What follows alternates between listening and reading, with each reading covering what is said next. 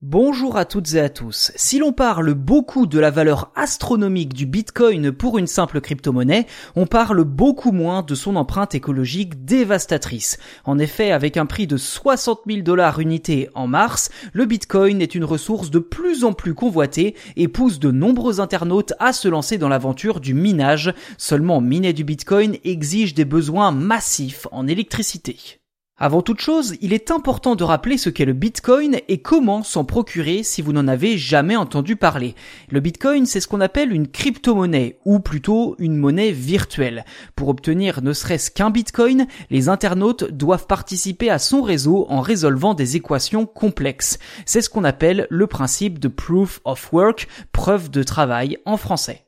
Ces internautes sont appelés des mineurs puisque eux aussi creusent au plus profond d'Internet pour dégoter d'infimes parties de Bitcoin qui, récoltées en masse, peuvent représenter beaucoup d'argent. En somme, plus vous minez, plus vous récoltez de Bitcoin. Ça, c'est pour la version ultra simplifiée de son fonctionnement. C'est un tout petit peu plus complexe que ça dans la réalité.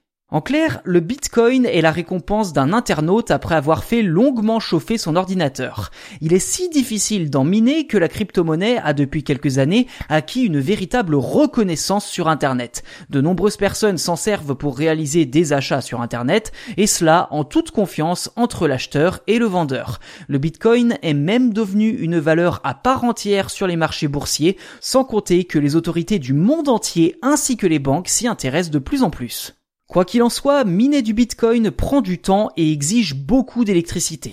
D'après le Cambridge Bitcoin Electricity Consumption Index, le CBECI, la consommation annuelle de cette monnaie virtuelle pourrait bientôt atteindre les 128 TWh, soit près de 1% de la production d'électricité mondiale. À titre de comparaison, c'est plus que la consommation électrique de la Norvège sur une année.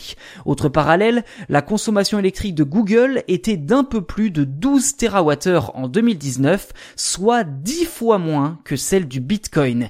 Et si cela ne vous convainc toujours pas, eh bien sachez que l'ensemble des centres de données dans le monde consomment environ 200 TWh par an. Autrement dit, si l'emballement autour du Bitcoin continue, le minage de cette crypto-monnaie pourrait bientôt devenir l'un des champs les plus énergivores au monde.